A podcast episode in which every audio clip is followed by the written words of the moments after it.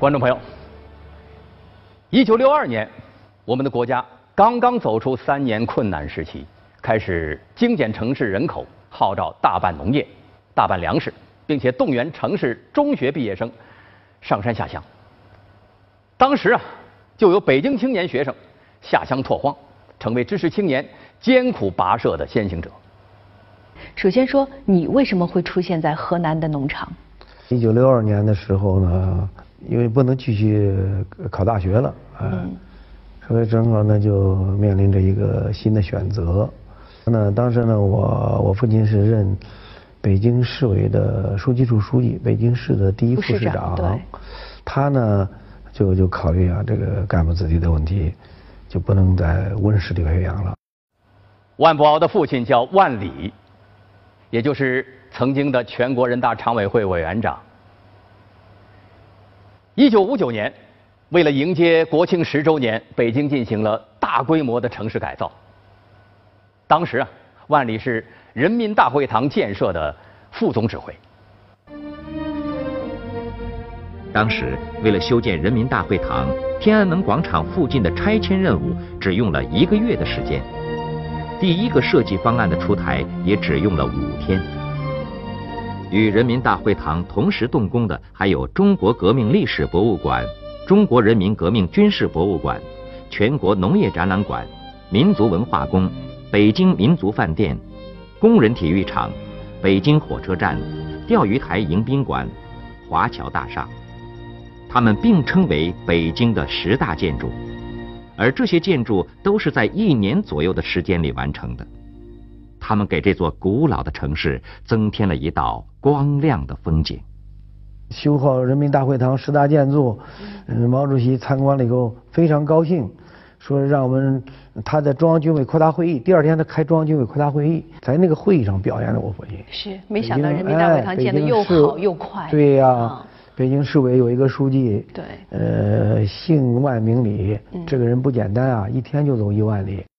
一九六二年夏天，万里的长子万博鳌高中毕业了，但是他没有能够考上理想的大学。就这样，他面临着去向问题。说正好呢，我们家来了一个客人，那个河南省委原来的第一书记叫潘福生。呃，大跃进的时候把他打成右倾，啊，把他打成这个，呃，这个这个路线上有犯错误的人，所以说呢，就就把他下放到河南西华县。黄泛区呃农场，他就大力推崇，就说：“哎呀，这青年呐，学生啊，干部子弟应该到基层锻炼。”他在基层锻炼了四年，他当国营黄泛区农场的副厂长，嗯，啊，学了很多农业知识。哎，我说你说：“那好啊，那到那儿去锻炼锻炼很好啊。”嗯，呃，那说那那你那我我我写信，呃，潘福生给给刘建勋，就是当时的河南省委书记写了封信。信当然写的也很幽默，就说我们给你们送一个高中生，给你们送一个劳动力，呃，这个请你们那个能够接受。一天就走一万里的万里同志又走了一大步了。他专门召开了一个家庭会议，打算送儿子到农村第一线去锻炼。当然去的时候还是很有争论的，嗯，还有奶奶也不同意啊，这个我妈妈也流眼泪啊。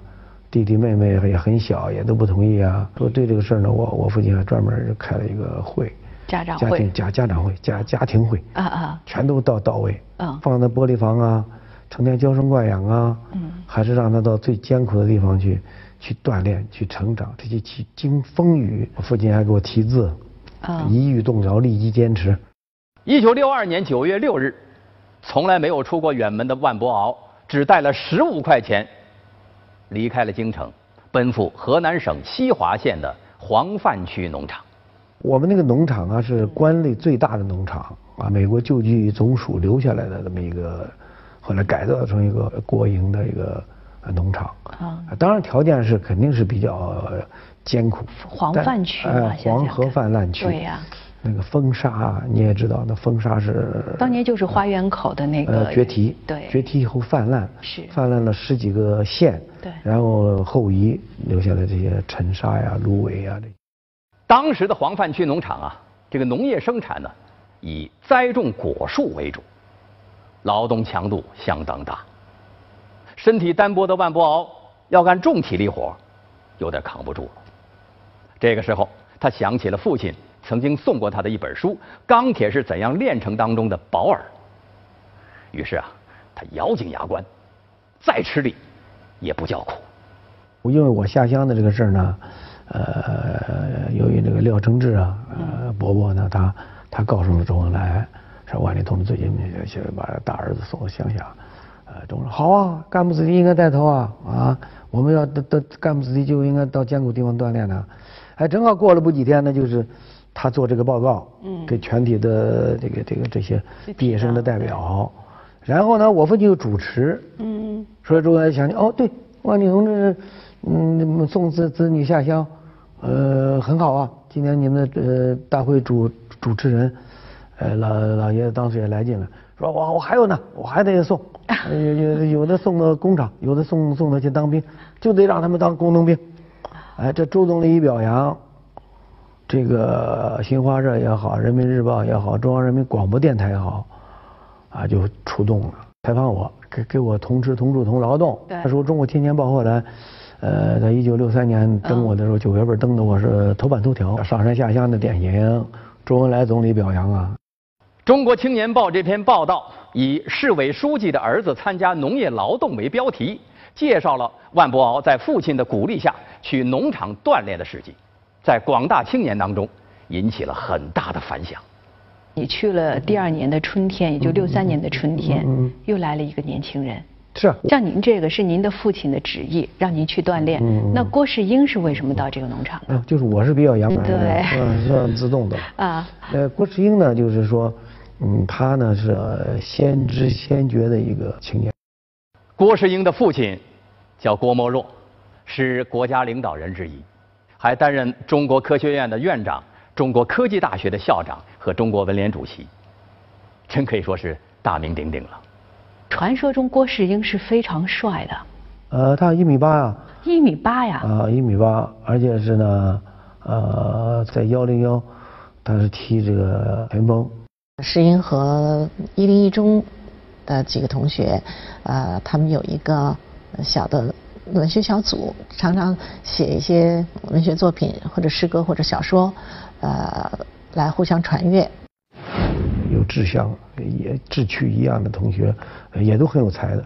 有的那《古文观止》看看两遍就会背的，就那种的。我听说当时写郑成功的时候，对，这郭世英就看几遍，也写了个剧本。对对对，大家反而觉得他写的很好。呃，对他那个，他这是他告诉我的。啊。他说他呃也写剧本，呃，当然是先先请郭老写，呃，中国青年艺术剧院。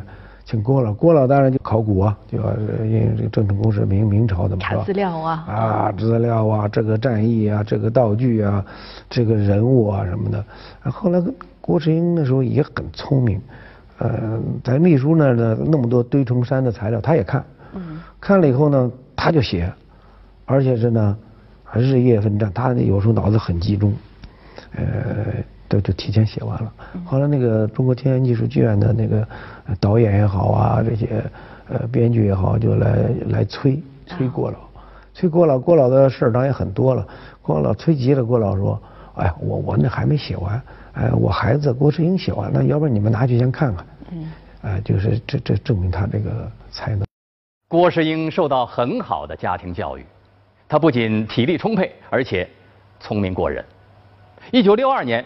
他考进了北京大学的哲学系，他呢后来就是研究哲学，嗯，像那时候党中央也也好着学哲学，他就上哲学的禁区前进，啊，就是，但是研究研究呢，他就研究到就是像马马马列主义的顶峰的问题，毛泽东思想是顶峰了，那那他们说那那那那那这几个青年就就是很先知先觉的，就说顶峰这种提法不对。就是因为顶峰就不能发展了，什么克拉板呐，讨论问题啊，呃，像禁区进进军呐，找朱光潜呐，辩论这个哲学啊，所以说他们有很多的问号。后来他们的那个那个研究小组啊，他们成立了一个。他当时那个结社这个社有没有没有名字？他他们干脆就叫都都问号太多嘛，question mark 太多，嗯，他们就干脆叫 X 未知数。啊，就叫就叫 X 这个这个这个取了这么一个 X，随便取的就是。他们是不是秘密讨论，不能让人知道呀？咱们现在想想都有政治风险啊。嗯，他们家比较反正独门独院，郭沫若家里头那个大院子很大呀，那是宋庆龄副主席住过的，后来他们搬进去了。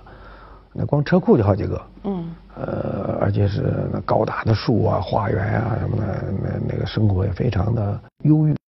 可是，在北京大学好端端的念着书的高材生郭世英，怎么会来到农场呢？这让先到农场的万博鳌好生奇怪。那你在农场一下子见到郭世英，有没有觉得很奇怪啊？是啊，我我说我说我说怎么了？我说我说那时候到到到这老二，他说他男孩子的排行第二，汉英是老大。他说哎，他当时他。说话很谨慎，他说：“哎呀，我这我这个地方出毛病了。”他他说：“我我说什么毛病啊？我那时候我也很年轻，神经衰弱，神经衰弱。来的时候他先住在招待所，我去看他的时候呢，呃，虽然很简单，这一个被子，这一个脸盆，这两本书，但是呃衣服都是干干净净、整整齐齐的，甚至于他那个被子呀，我看他们也许也许郭沫若家。”也也没有其他被子吧，老家四川可能蚕蚕丝也多，他那个被子实际上是丝棉的。蚕丝被啊。蚕丝被，当时就是农场都是棉花的了，那些家属啊也好奇啊，哎，小郭你这个被子上摸着不一样啊，滑溜溜的，哎，我我我拆开看看吧，哎，一看就是丝棉的。嗯。呃，他的衣服，但是呢，他他对这些物质生活，说老实话，他是很不在意的。哎，你比比如那时候我也没手表，我要出去给报告做报告，就是知知青嘛，不是？我成典型了嘛。后来周总理表扬以后，对对，您的光荣事迹大家都知道。我成我 成，哎，中国青年报头版头条了。对，我我就出去，我说我我借我借我表戴戴吧。嗯，拿去。嗯，他那表后头还写的谁谁谁，呃，送给郭沫若的那么一个表，奥米伽，哎。一拿去，他也从来不问我戴一个月就一个月，两个月就两个月，这我都不好意思了。我说还给你吧。这个世界上是没有不透风的墙的。体魄健壮的郭世英，并不是因为神经衰弱来到农场，而是他在哲学问题上捅了一个大窟窿。他后来过了一段时间才把实情告诉你，是吧？对对，并不是说到农场是来改善睡眠的。呃，是啊，他当时就这么说，他很很警惕。他们就想，那你不能叫顶峰，而且可能他们还会用哲学的观点。哎，用哲学的观点，用科学的观点。辩证法呀，一分为二啊。所以说，他们有很多的问号。他们自己命名为嗯 X 小组，这个 X 的意思，呃，他们的寓意是。觉得这是一个未知数，他们在探求未知，啊，这是一个十字路口，在选择啊自己应该走的路。这个 X 小组更加危险，被公安局当作反革命行动小组立案侦查。有的人被带到了公安局审讯，说他们有反党反社会主义言论，这个性质相当严重啊。这几个同学呢，确实，嗯，性格不同，啊，学校的生活中间可能也常常做一些嗯违反学校纪律的事情，嗯，被呃他们原来所在的学校或者他们所在的部队啊另眼看待，啊啊，觉得就是另类的一些人。对，郭世英是 X 小组的重要成员，好家伙！追查 X 小组，居然查到了全国人大常委会副委员长郭沫若的儿子身上。办案人员觉得这事儿太难办了，只得上报中央。呃，这那那些小青年呢，也是二十几岁，有的被公安局侦破呀，有的啊，有的好像也判了刑。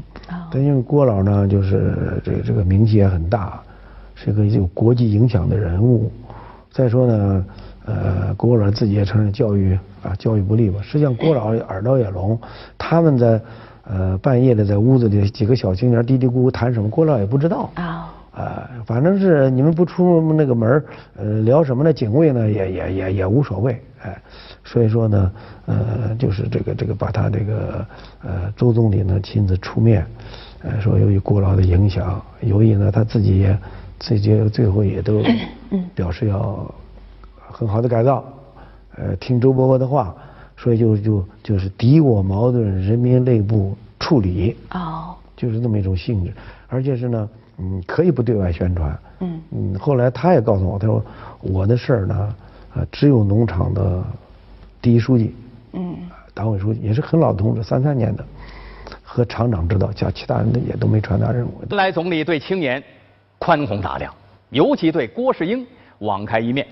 于是呢，一九六三年，郭世英从北京大学哲学系休学，来到黄河岸边的农场劳动锻炼。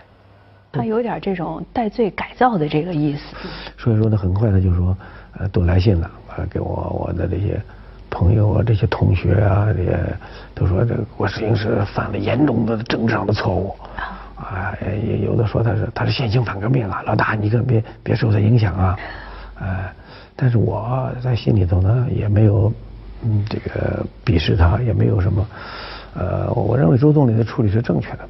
呃，周总理就说是青年嘛，学生嘛，呃，就就是多接触劳动人民，多接触实际，还是能够改变过来。但是他真的会劳动吗？这农活可不是说。到农场以后呢，他首先他知道自己是劳动改造，嗯，所以在劳动方面下的力气是，就是疯狂劳动。他怎么疯狂劳动的？我们可以想想一个大学生，一个手捧书的人，白白净净的，他是呢，他仗着自己大高个，嗯，仗着自己当过运动员。就拼命的干，但实际上呢，比如说摘棉花，他绝对是摘不过那个最能干的摘棉花的三八红旗手。哎，人家那又粗壮的农村从小就干，而且是那什么叫咔，很有技巧哈。嗯，那秋天的时候，那个那个那个那个棉花有一人多高啊，棉壳都变得非常硬了。扎手。扎手拉拉拉拉拉身上啊，那那你要是快，而且两手摘。那他为了要赶上这个三八红旗手，那就是很困难。在这个时候呢，他就或者少休息，或者不休息。哦。他就拼命干，反正是最后拉的，穿着裤衩，那裤衩也拉烂了，腿上也都是伤，这上头也拉的都是伤口。我我一看，我说我说我说老二你怎么变成这样了？啊，哪有什么呀？他是这个后来他这个摘棉花，嗯，他由于他着急，他要抢第一。呃，最后好像紧张的，他妈尿都撒不出来了。嗯，呃，也许是汗出多了，也许是紧张的，反正是发生过这种事儿。带着自我赎罪的心理，郭世英努力通过劳动改造自己，力求脱胎换骨。还有十份。嗯。他说：“我要让我的粪堆第一。”那说第一容易，实际是很困难。嗯，但是他争强好胜。争强好胜。后来他的经费确实好像是经过丈量以后评比他是第一，还写了首诗。嗯。那诗我一直都记得啊。叫什么名啊？呃，叫小凤筐。哦。小凤筐，小凤筐，粪是孩儿，你是娘。嗯。弥家的粪合成了堆。散发五月麦花香，小凤筐啊，小凤筐，你给了我思想，嗯，你给了我方向，你我的心在齐唱，写的非常动人，真是不容易。一个哲学青年变成了劳动能手。郭世英对农业产生了浓厚的兴趣，同时呢，他也以出众的才艺给农场带来了生气和活力。六三年到六五年这段时间，世英是在呃河南的黄泛区农场劳动锻炼。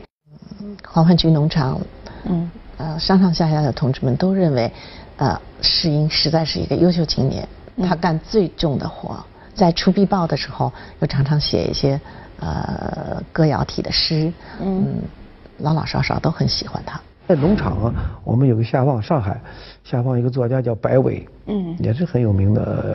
后来那个白薇的《垦荒曲》，在那是从上海下放到我们那儿的作家写成了一集二集，他马上送给我们也一人一本。郭春就就跟我讲，哎，咱把它改成电影剧本吧。我当时他还吃了一惊，因为我是个高中生嘛，我我说哟，我说我我改变不了啊。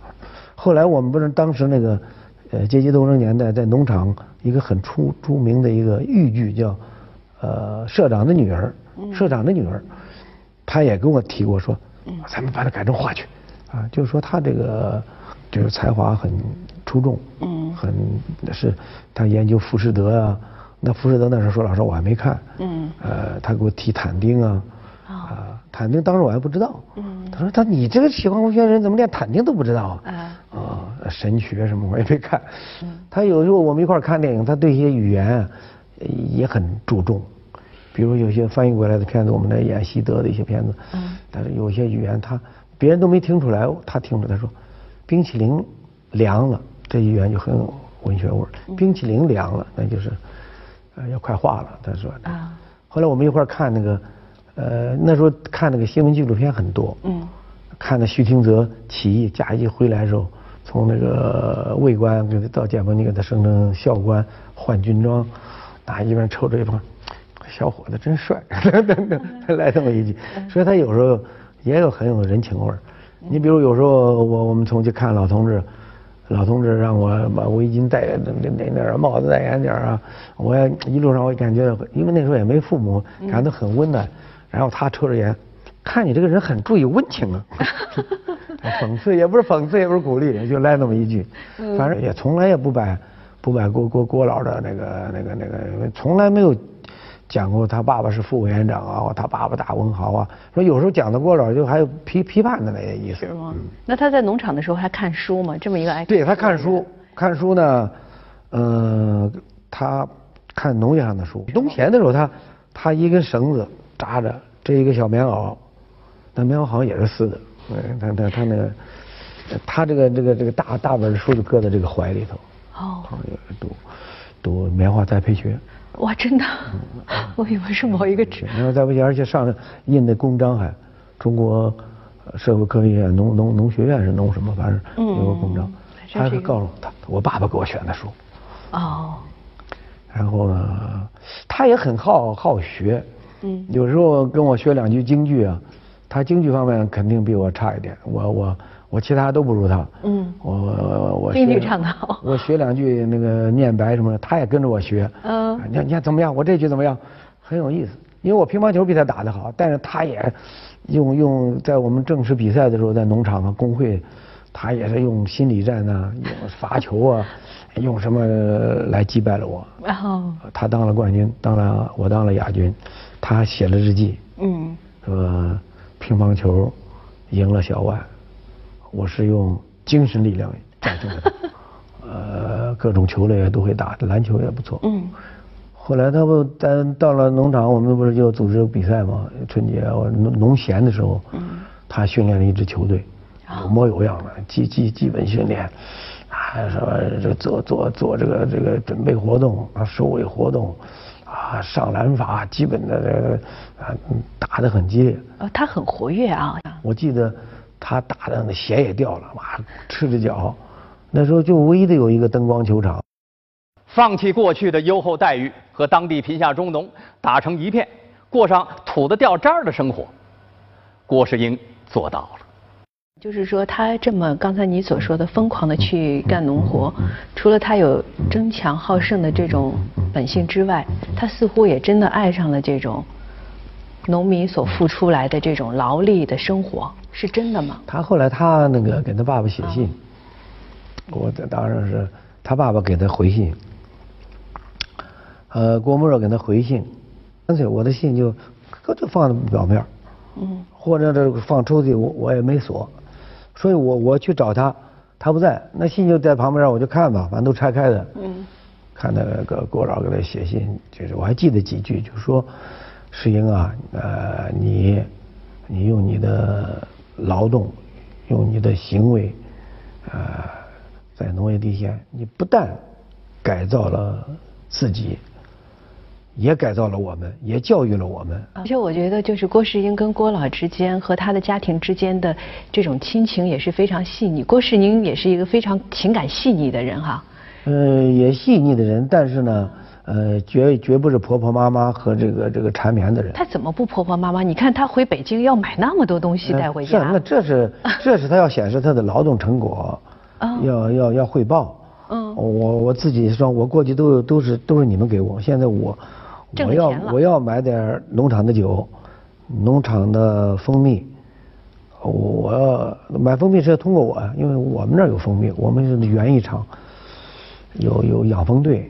他到我那儿去买蜂蜜，嗯，啊，然后呢，他还到供销社给他妈妈妈买的那个，对，这是方面就很细，买的那个，呃，那个那个布背面布啊，他妈妈还非常喜欢那个花色，嗯，这都是他细致的地方。一九六五年春天，郭世英第一次从农场回北京探亲，然后呢，他一个月的假期，他只住了十天，又急着回去。为什么？他说我，我觉得这这太豪华了，这这这么大的房子，咱们住得了吗？又有必要吗？哎呀，这这个还开始批判了是吧？啊，开始这个有劳动人民思想了。我得我得回去，我得我那个生产队长那个那个腰啊，胡胡队长，我还记得姓胡，大高个，也是也是农场劳模，他的腰腰不好，还有带我劳动的劳劳模叫曲曲永利，嗯，全国劳模，他也腰也不好，都。都是累的嘛，都是旧社会都是要饭啊什么这些，我得我得我得给给他们买药。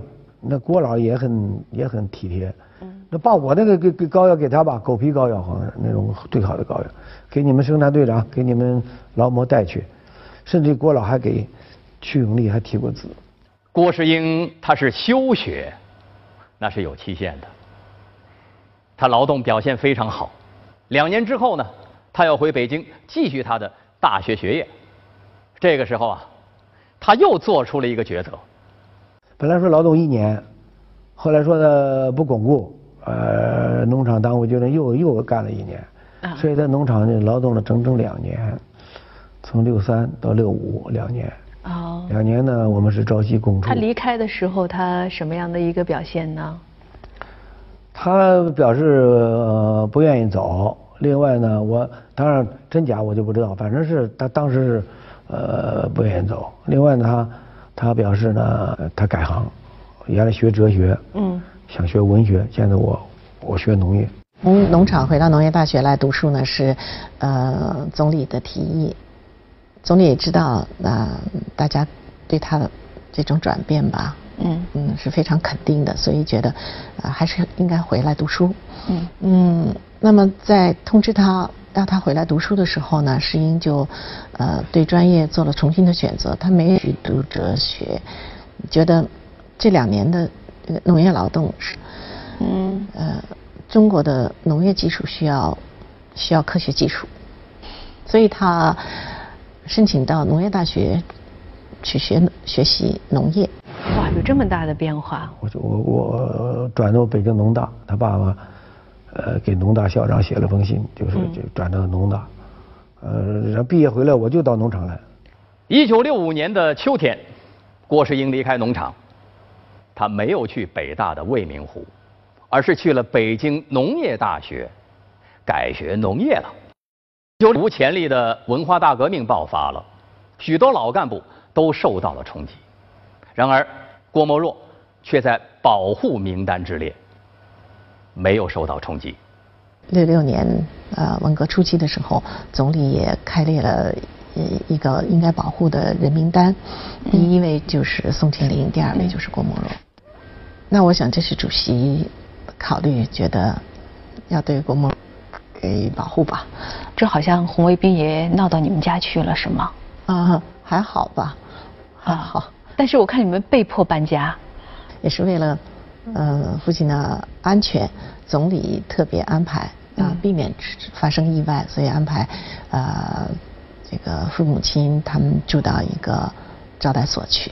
嗯，就家里人不知道他们住到哪里去，只是秘书跟警卫嗯跟跟着他们离开，是一个非常非常秘密的一个地方。对，就红卫兵找不到的地方。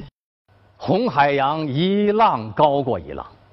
参加过北伐战争、南昌起义的郭沫若，也和其他老同志一样，不知所措。而这个时候，郭世英参加了红卫兵组织，他骑着自行车，大串联从北京到贵州，中途到了河南的农场。我记得六六年的时候，他回还是回过一次农场，是借着大串联的这个。他呢，在农大也组织了一些红卫兵队嘛。他他他和同学们组织了一个叫“俄卫残”，刺破刺破青天俄卫残，它叫俄卫残战斗队。毛主席在长征途中曾经写下了十六字令三首，其中就有“山刺破青天恶未残，天欲堕赖以”。主其间，郭世英的这个恶未残战斗队啊，也有那么一股豪气冲天的气势。他骑自行车串联，他那个到湖北去的，他专门拐那个弯到农场来看，看我。那看党委书记，党委已经打倒了，他不能去看了，都群众那个专政了。嗯。他来看我，我呢，我爸爸也刚打倒。呃，六六年的六六年年底吧，六六年年底被江青打风雪风云，就被江青点名修正主义是吧？对，江青点名我父亲是反革命修正主义。对，他一点我我们就这就完了。对你那时候日子也难过。就就难过了，我就就就从我从一个这个毛毛主席的这个这个呃也下乡的知识青年，又变成刘少奇的了。呃，说他来看我也是有风险的，但他也不在乎。呃，他专门去看我。我那那那时候我还搬到一个就是一个电工的一个屋子里头了，也是也是也是透风的，反正也是那个那个也后头没窗户，前头那个门呢也是呃透风的一个板子挡着他到那儿，我招待他吃了个面条，然后他跟我聊，呃我我说北京形势，我说这我我父亲有这问题，呃到底怎么回事他说嗨，哎先打倒嘛，周总理想保你爸爸也保不住。这这最后最后恐怕还都要回到毛主席革命路线上嘛，啊，还跟我宽慰我。嗯嗯嗯。啊，他的情况怎么样？你没有了解？他的情况呢，他很少谈，但是呢，呃，肯定状况不好，因为他爸爸过不了关，大字报贴到他爸爸门口，他爸爸表态都是要把过去的几百万字付之一炬要烧掉，然后他爸爸还说要付之一炬要烧掉。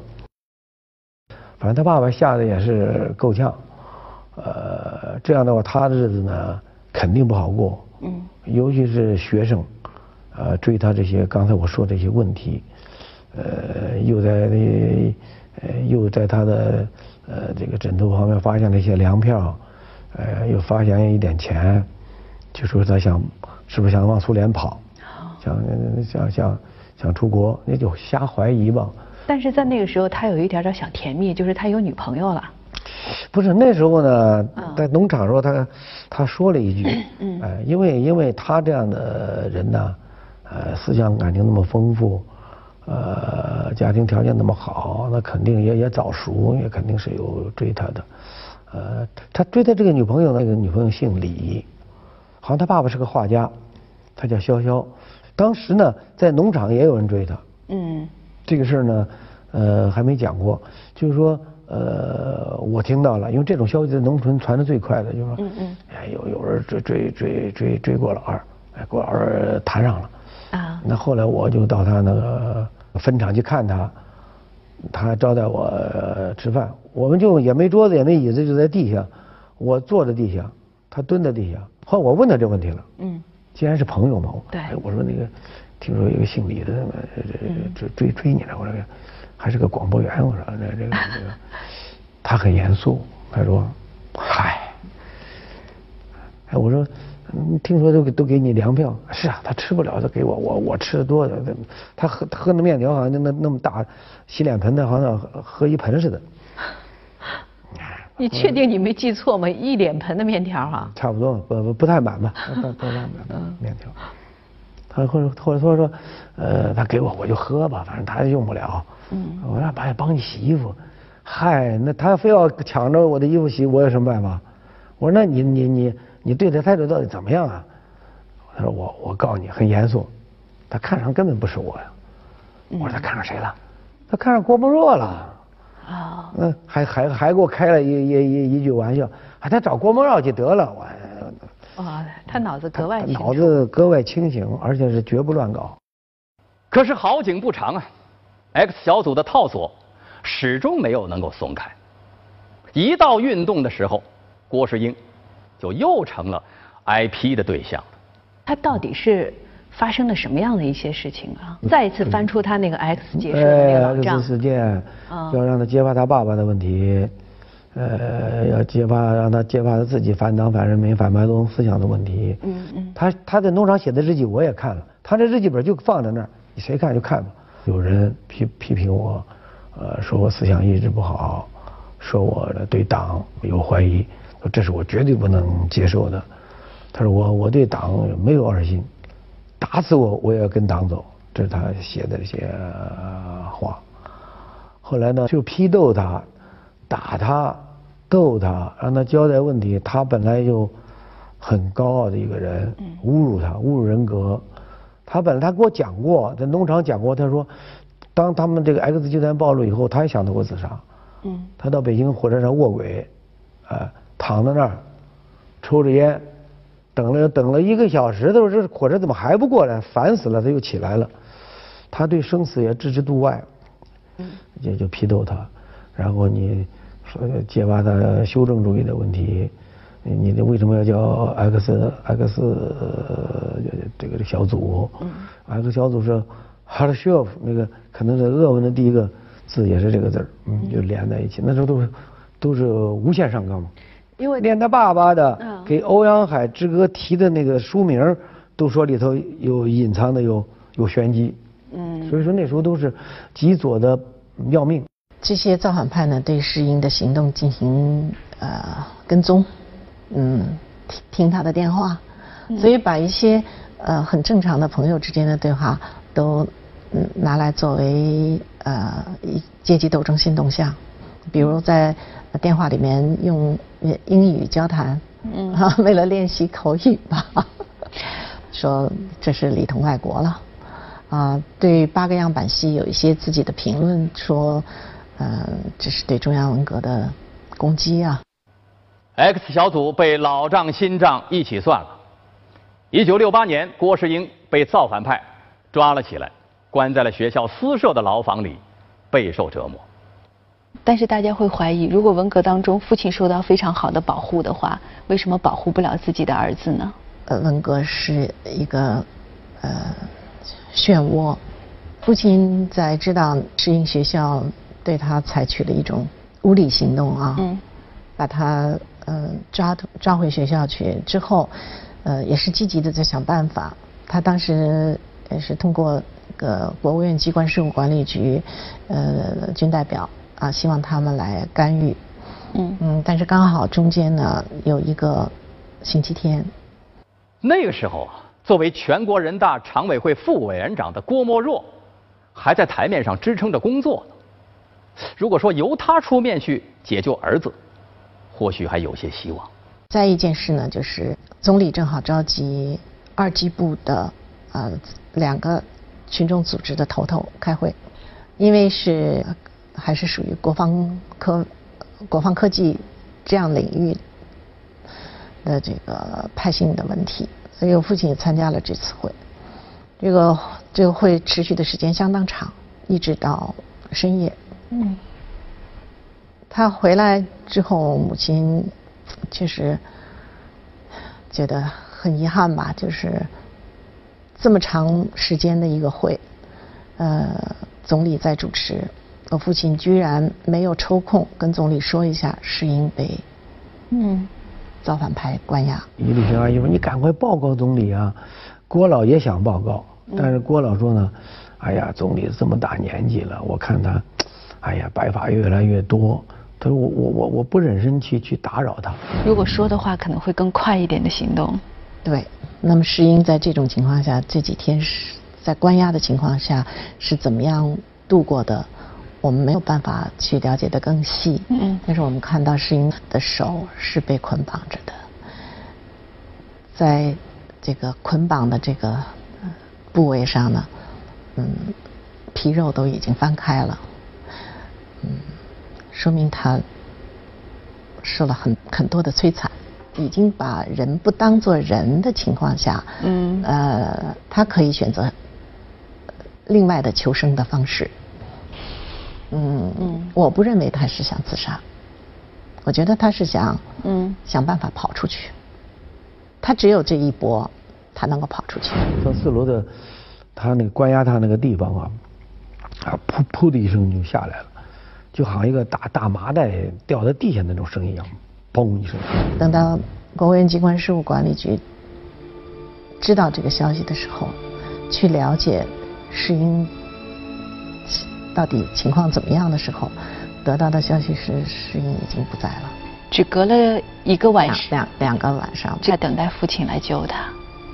他太着急了，嗯，他这一搏比我们早了三个小时，仅仅三个小时。他六点钟出事，我们八点钟出发去学校，嗯，九点钟那个到达学校得到的消息是他已经不在了。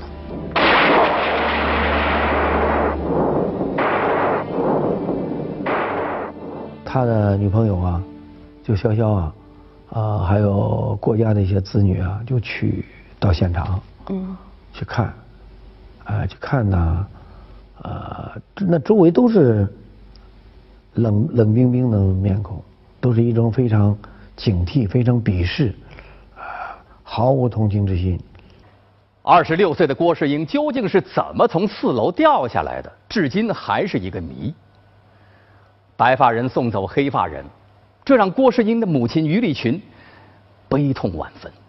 母亲是这个因为神经官能症非常重，在这样接二连三的这个打击袭来的时候，她感情很难的抑制了。反问父亲：“你为什么不跟总理提？”我很少听到这个父亲用颤抖的声音说话，只说了一句：“我也是为了中国好。”就说不下去了，然后他站起来离开我母亲的房间。嗯，那我想他觉得他希望能够自己想办法，呃，把这件事情化险为夷，把孩子救出来。没想到事情急转直下来的这么快。所以后来父亲的日子怎么过？我没法想象一个七十六岁的老人怎么来打开两个离开的儿子的日记，去一点一点的抄。默默的抄，嗯，他说我那个我过去没有关心过儿子，我看看我我儿子到底是个什么儿子，我我要我重重新问一问问一问他的思想，他的他的想法，就整整齐齐齐的用小楷用行书抄了十三本，然后就放在自己的这个书桌的左手边上，一直就那样放着。一九七二年。万伯鳌在农场干了十年之后，作为工农兵学员，推荐到了河南师范大学学习。严寒和压抑终究会过去。一九七六年，人们终于盼来了明媚的十月阳光。郭沫若又写了一首诗哈，《水调歌头》是他最喜欢的这种词牌的式样。是，是我我理解郭老啊，呃，恐怕。呃，那个就歌颂文化大革命啊，歌颂那些人物啊，那是被迫的，嗯，那是呃言不由衷的，那是没有办法的。真正的他就是粉碎四人帮，把把那个江青叫做白骨精啊，那是他的法治的内心的。大快人心是揪出四人帮，嗯，政治流氓文痞，狗头军师章，还有今生白骨，自比则天武后。呃，铁肘扫而光，嗯嗯嗯，那这个诗后来被常香玉谱上了啊豫剧的腔调，嗯呃，演唱之后，这个大家非常热烈啊，嗯，然后嗯家喻户晓。